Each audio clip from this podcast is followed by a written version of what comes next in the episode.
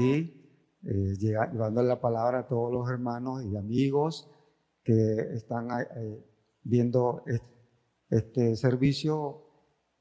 Agradezco al Señor que nos ha regalado un día más de vida y que nos ha dado un corazón para estar, estar unidos a través de este, de este medio, este recurso, cualquiera que sea el recurso que, que el Señor nos ha eh, dispuesto para estar presente. Quiero que estemos leyendo en Mateo capítulo 26, verso 51 hasta el verso 54. Mateo capítulo 26, verso 51 al verso 54. Y dice así, pero uno de los que estaban con Jesús, extendiendo la mano, sacó su espada e hiriendo a un siervo del sumo sacerdote, le quitó la oreja. Entonces Jesús le dijo, vuelve tu espada a su lugar, porque todos los que tomen espada, a espada perecerán.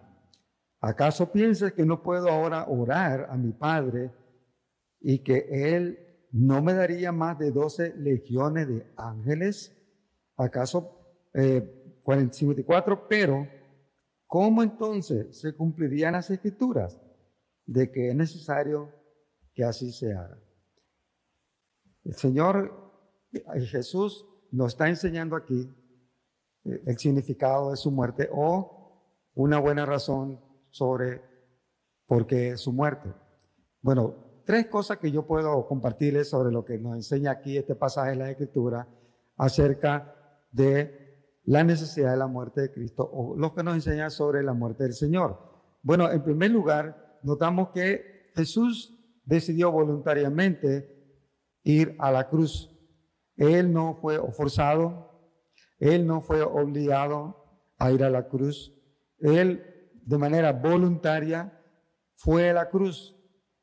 Él, él dijo que él tenía a su disposición y a su servicio un ejército tan poderoso. Y en verdad el ejército más poderoso de todos los ejércitos que han existido en el mundo. Él dijo que contaba con un ejército de 12 legiones de ángeles. Estamos hablando de, de 6 mil ángeles por legión significaría que el Señor contaba con una cantidad de 72 mil ángeles a su disposición que estaban listos, estaban listos a defenderlo en el momento que Él invocara su ayuda. En la Escritura podemos leer, tanto en el Antiguo como en el Nuevo Testamento, lo que un ángel puede hacer. Ahora imagínense, Él dijo que contaba con más de, de 12 legiones. O sea, que estamos hablando de más de 72 mil ángeles a la disposición del Señor para defenderlo. Si él hubiese querido ser defendido, si él hubiese querido ir en contra de la ley de los hombres, no hubiera necesitado de ninguno de sus discípulos. No hubiera necesitado de un Pedro sacando su arma o sacando su espada o sacando eh, su cuchillo, no sé qué es lo que tenía en la mano, pero en verdad el Señor no necesitaba de, la ayuda de Pedro para poder vencer a ese el ejército al ejército romano o al ejército de los judíos que estaban al servicio de los judíos, porque él tenía a todo un ejército de ángeles dispuesto, anuente a, a escuchar que él pedía su intervención para destruir a todo el ejército de los hombres. Así que el Señor Jesús no fue obligado a ir a la cruz. Él podía haberse a la cruz. Él no se sintió obligado a ir. En verdad, el Señor Jesús fue de manera voluntaria. Él quiso ir a la cruz. La segunda cosa que veo es que el reino del Señor Jesucristo, que es un reino de paz, no necesita que lo defendamos con las armas mortales de los hombres. No necesita que, se, que, nos impongamos el reino de Dios, ni tampoco que, que pongamos en coacción a las personas, obligándolos a aceptar el reino de Dios, sino que realmente el reino de Dios se, se va ofreciendo motivado por el amor, por el amor del Señor, motivado por la compasión a las personas, con la persuasión de presentar el mensaje del Señor Jesús, ofreciendo a las personas aceptar el reino de Dios voluntariamente, con el poder del Espíritu Santo. Dijo el profeta Zacarías en el capítulo 4, verso 6, no con ejército ni con fuerza, sino con espíritu, ha dicho Jehová de los ejércitos. Entonces no, necesitamos imponer el, mensaje del reino de Dios a la fuerza, con la violencia, como muy triste y lamentablemente ha sido la historia de algunos, algunos grupos o, organizaciones que han tomado el nombre de Cristo para imponerse, para imponer su religión, no la fe, no la fe cristiana, para imponer su religión, para imponer su denominación, para imponer su poder a través de la religión. Pero el Señor Jesús dijo que no, dijo que no necesitaba las armas, que el reino del Señor Jesús es un reino de paz. Es un reino que se ofrece a la gente para que escuchando el mensaje del Evangelio la gente lo acepte, lo reciba de manera voluntaria. Y tercer cosa, vemos que el Señor Jesús fue obediente a la voluntad del Padre. Él, antes de este evento, él había orado y había pedido al Padre que si fuera posible pasara por alto, tomar esa copa, lo fuera. Pero la voluntad del Padre era que él tenía que tomar la copa. Y él, de manera obediente, se rindió a la voluntad del Padre. Cuando el Señor Jesús hablaba de la copa, no se estaba refiriendo a una copa física, sino que estaba refiriéndose a la voluntad del Padre de querer salvar a la humanidad de las terribles de las terribles consecuencias del pecado. Ese es el plan de Dios. Dios quiere salvar a la humanidad de sus terribles consecuencias. ¿Cuáles son esas consecuencias? Bueno, podemos pensar en dos consecuencias. Número uno, la consecuencia de que el hombre quedará separado de Dios eternamente. ¿Usted se imagina una vida eterna sin Dios? Pues esa es una consecuencia del pecado. Pues la Biblia nos enseña que nuestros pecados han hecho división entre nosotros y nuestro Dios. Y que Romanos 3:23 dice, todos pecaron y están destituidos de la gloria de Dios. Entonces el pecado nos ha separado de Dios. Esa es la realidad nuestra. Esa es su realidad. Esa es la realidad de toda persona que no ha recibido a Cristo ni ha recibido el perdón de sus pecados. Está separado de Dios. Y esa separación un día será eterna. Pasará una eternidad sin Dios, separado de, Él para siempre. Y la segunda consecuencia que puedo pensar es las terribles, el terrible sufrimiento que una persona va a experimentar en el infierno para siempre. Entonces, no solamente de quedar separado de Dios para siempre, sino de estar en un lugar eterno donde va a sufrir para siempre las consecuencias de su pecado. Muchas personas piensan que porque viven una vida alejada de Dios y una vida de pecado y una vida de desenfreno, una vida que la viven a su manera, a su antojo, según sus placeres, no va a pasar nada. Bueno, al final la consecuencia de su pecado será que va a pasar una eternidad sufriendo las consecuencias de su pecado en el infierno. Así que Jesús decidió tomar, como dijo el Padre, decidió tomar la copa de la voluntad del Padre y llevar los pecados de la humanidad, que incluía las dos cosas que acabamos de decir, de quedar separado de Dios, la terrible consecuencia de quedar separado de Dios y de haber sufrido todo el castigo y el sufrimiento y el dolor físico que él experimentó durante eh, su agonía y su, y, su sufrimiento. El, eh, el, profeta Isaías había dicho en el capítulo 53, quiero leerle una porción del profeta Isaías, porque Isaías está haciendo una descripción de, de los sufrimientos del Señor Jesús en su carne, sufrimientos que fueron por causa de los pecados que él llevaba, los pecados de la humanidad. Y dice así el profeta, como raíz de tierra seca, no hay parecer en él, ni hermosura. Le veremos más inatractivo para que le deseemos, despreciado y desechado entre los hombres, varón de dolores, experimentado en quebranto, y como que escondimos de él el rostro por lo horrible, que lo repugnante que era la apariencia del Señor Jesús después de, haber sido sometido a tan salvaje a tan brutal, a tan cruel sufrimiento y vejación física, golpes, humillación, fue la, eh, recibió una serie de latigazos y, dice, dice el mismo profeta que él quedó totalmente desfigurado, que no tenía, no tenía eh, apariencia, no se podía reconocer quién era. Y todos esos sufrimientos fueron debido a que Él estaba llevando nuestros pecados. En ese momento, Él está sufriendo el dolor, el sufrimiento debido a los pecados de nosotros. Sufrimiento y dolor que va a sufrir la persona en el infierno para siempre. Jesús lo llevó en su cuerpo. Y sigue diciendo el profeta, como que escondimos de él el rostro, fue menospreciado y no lo estimamos. Así hoy en día, mucha gente no estima lo que Cristo hizo por ellos, lo que Cristo sufrió por ellos. Ciertamente llevó Él nuestros, nuestras enfermedades y sufrió nuestros dolores. Y nosotros le tuvimos por azotado, por herido de Dios y abatido, mas Él herido fue por nuestras rebeliones molido por nuestros pecados. El castigo, nuestra paz fue sobre él, y por su llaga fuimos nosotros curados. Todos nosotros nos descarriamos como ovejas, cada cual se apartó por su camino, mas Jehová cargó en él el pecado de todos nosotros. Toda esta descripción horrible de sufrimiento y de castigo está refiriéndose a nuestro Señor Jesucristo desde que fue arrestado hasta que fue crucificado.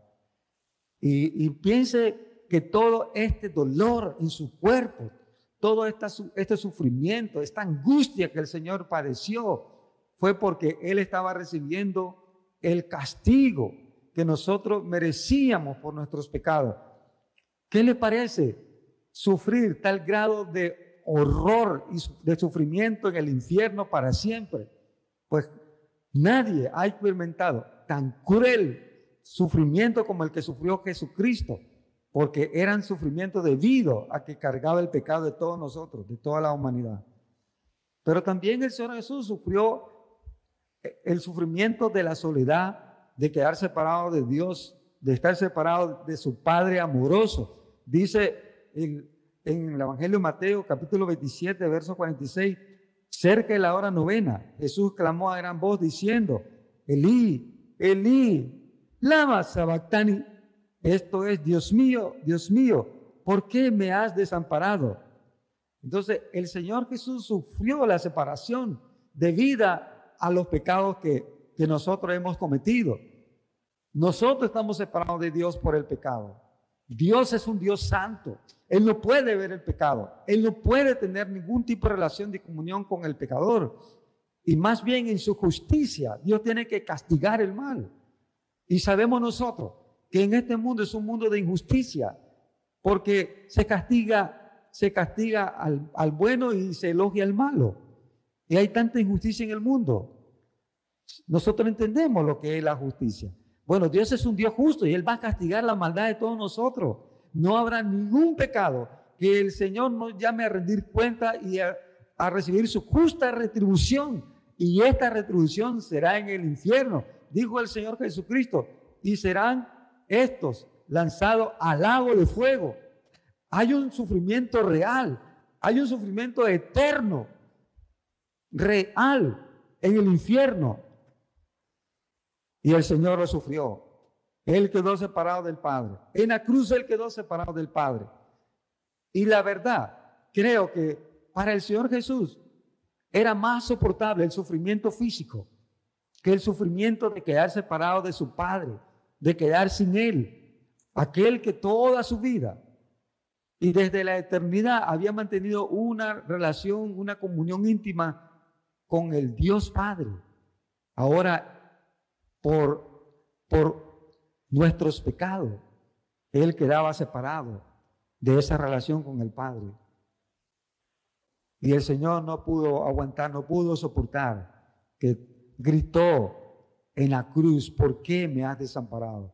La respuesta es porque en ese momento Él llevaba mis pecados y sus pecados y los pecados de la humanidad. En la cruz también el Señor Jesús dio su sangre para comprar nuestro perdón. Sí, muchos piensan que pueden pagar algo para que Dios perdone sus pecados. piensa que, sí, que pueden comprar su perdón haciendo buenas obras, o viviendo una vida buena, o siendo fiel a su iglesia, o cumpliendo ciertos ritos, o haciendo bien a la gente. Eso no puede comprar ni un solo perdón de Dios. No puede comprar el perdón de un solo pecado. Pero Jesús con su sangre, Él pagó el precio que, el Señor, que, Dios demandaba. La justicia de Dios demandaba que la paga del pecado es muerte. Usted ha pecado, usted merece morir. Yo he pecado, yo merezco morir. Por eso Jesús murió, porque Él estaba pagando lo que demandó la justicia de Dios por el pecado que es la muerte. Ya Él murió por nosotros. Él pagó el precio de nuestro lugar. Con su sangre Él compró mi perdón. Dios demandaba la sangre inocente para poder perdonar al culpable. Y Cristo derramó su sangre para comprar, para pagar el perdón de nuestros pecados para que todo el que cree en Él reciba el perdón y reciba la limpieza de sus pecados y también empiece una nueva vida con Cristo, una nueva vida de paz, de gozo, de esperanza, una vida nueva. Dijeron los, los apóstoles, tanto eh, el apóstol Pedro como el apóstol Pablo, en las predicaciones que vemos de, de ellos en el libro de Hechos, ellos dijeron que gracias a la sangre de Cristo todos los que creen en Él recibirán perdón de pecados por su nombre. Quiero leerle lo que, lo que, lo que dijo Pedro en Hechos 10:43. De este, de Cristo, dan testimonio todos los profetas, que todos los que en Él creyeron recibirán perdón de pecados por su nombre. Sí, su pecado puede ser perdonado. Claro que sí, porque Cristo murió por ellos. Y luego dijo en el capítulo 3, verso 19, así que arrepentíos y convertíos para que sean borrados vuestros pecados esa es una forma de decir perdón, porque el perdón es como un borrar, borrar todo lo que ha sido hecho mal, para que sean borrados vuestros pecados, para que vengan de la presencia del Señor tiempos de refrigerio. Si usted quisiera tener una vida de paz, de tranquilidad, una vida de gozo, en Jesús está. Él murió por eso, para que cuando creamos en Él, no solo seamos perdonados de todos nuestros pecados y seamos libres del infierno, sino que empecemos una nueva vida de comunión con Dios una vida que describe como una vida de refrigerio, de bien. Ese fue el, objetivo de la encarnación del Señor Jesús. Él vino al mundo con ese objetivo. Él vino a buscar y a salvar lo que se había perdido. Y no había otro camino, no había otra, otra manera de salvar al pecador. Por eso Él tuvo que tomar la copa, porque no había otra forma. Y lo hizo. Quiero pensar en estos versículos que hablan en los evangelios. Escuche estos pasajes. Dice Mateo 27, 39 y 40. Y los que pasaban, cuando el Señor Jesús estaba en la cruz, todos los que iban pasando y viendo el cuadro, el horrible cuadro de aquel hombre crucificado, de aquel hombre que estaba en medio, que no se podía reconocer quién era o qué era, dice que los que pasaban le injuriaban, meneando la cabeza y diciendo, tú que derribas el templo y en tres días lo reedifica. Sálvate a ti mismo si eres hijo de Dios. Desciende de la cruz. ¿Podía Jesús descender de la cruz? Sí podía. Pero él no lo hizo. Luego dice, de esta manera también los principales sacerdotes, escarneciéndoles con los escribas y los fariseos y los ancianos, decían, a otro salvó, a sí mismo no se puede salvar. Si es el rey de Israel, descienda ahora de la cruz y creeremos en él. Confía en Dios líbrele ahora si le quiere, porque ha dicho soy hijo de Dios. ¿Él era hijo de Dios? Sí lo era. ¿Él podía descenderle a la cruz? Sí podía. ¿Por qué no lo hizo? Luego dice, los soldados también le escarnecían, acercándose y presentándole vinagre y diciendo, si tú eres el rey de los judíos, sálvate a ti mismo. ¿Él era el rey de los judíos? Sí y es el rey de todos los que le han recibido como Salvador. Él podía salvarse de la cruz, sí podía, pero no lo hizo. Y uno de los malhechores que estaban colgados eh, le injuriaba diciendo, si tú eres el Cristo, sálvate a ti mismo y a nosotros. ¿Él era el Cristo? Sí lo era.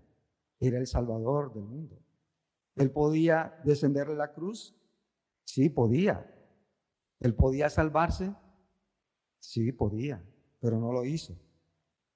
¿Por qué el Señor no descendió a la cruz? Porque Él dijo, Él le dijo a Pedro que Él podía librarse de la cruz. Él podía librarse de su enemigo. Pero Él dijo algo muy interesante. Él dijo en el verso 54, ¿cómo entonces se cumplirá la escritura de que es necesario que así se haga? Era necesario que Cristo muriera en la cruz para salvarle a usted y a mí. Por eso se quedó. Por eso el Señor no descendió en la cruz. Porque Él no estaba pensando en Él. Estaba pensando en ti. Estaba pensando en mí. Él quería nuestra salvación. Y Él sabía que no había otro camino para salvarle a usted y a mí y a cualquier persona. Que el camino de la salvación era su obra en la cruz, dar su vida por nosotros, llevar nuestros pecados y recibir el castigo que nosotros merecíamos, dar su sangre para comprar nuestro perdón. No había otra manera. Por eso Él se quedó en la cruz. Porque Él quiere que usted sea salvo. ¿Le querrá recibir ahora? ¿Querrá recibir a Cristo en este momento? ¿Querrá arrepentirse de sus pecados por los cuales Cristo murió? Puede hacerlo. Puede arrepentirse de sus pecados y decir, Dios, yo sé que, que moriste por mis pecados, Señor. Yo soy el culpable de tu muerte. Yo soy el culpable de tu sufrimiento. Yo soy el culpable que tú quedaste separado de Dios. Y me arrepiento y quiero que tú seas mi Salvador. Vamos a orar. Señor, hay tantas personas que pueden estar escuchando esta predicación y todavía son personas que están atadas al pecado, a los vicios, viven una vida de soledad, triste, sin paz, sin gozo, porque no tienen a Cristo en su vida. Son personas que no pueden dejar el pecado, pero Cristo venció el pecado en la cruz. El pecado ya se cobró en Cristo. Ya el pecado hizo su cobro cuando Cristo sufrió en nuestro lugar, cuando murió por nosotros, cuando compró nuestro perdón con su sangre. Y ahora ofrece ese perdón la limpieza de pecado, una nueva vida a todo el que cree en Él. Como el Señor Jesús dijo, yo soy el camino, la verdad y la vida. Nadie viene al Padre sino por mí. ¿Cuántas personas, Señor, en este momento necesitan hacer una decisión? Toca, Señor, esas personas que reciben a Cristo en este momento con sincero arrepentimiento y fe en el Señor Jesús como su único y suficiente Salvador. Te lo pido Dios en el nombre de Jesús. Amén. Si usted ha recibido a Cristo, sepa que Dios ha, ha en su vida en este momento y va a empezar una nueva vida para usted. Que Dios me lo bendiga.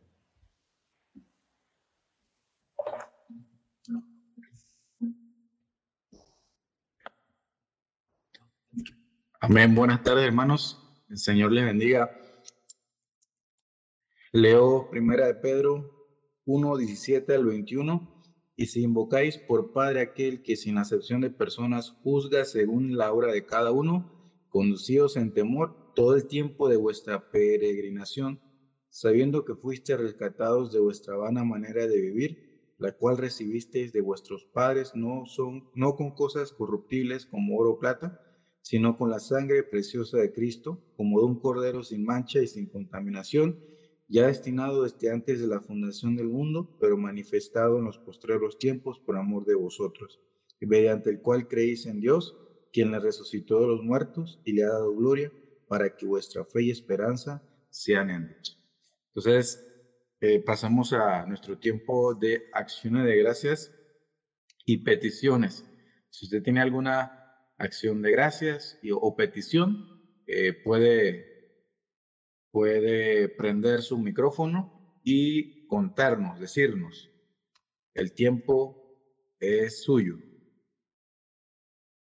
Buenas noches, hermanos. Que el Señor les bendiga. Eh, es un placer pues, verlos y estar con ustedes en este día, en este miércoles de, oración. Eh, bueno, tantas cosas que le tengo para dar gracias al Señor y bueno, una de ellas es más que nada por mi salvación. Gracias porque eh, un día vino a mi corazón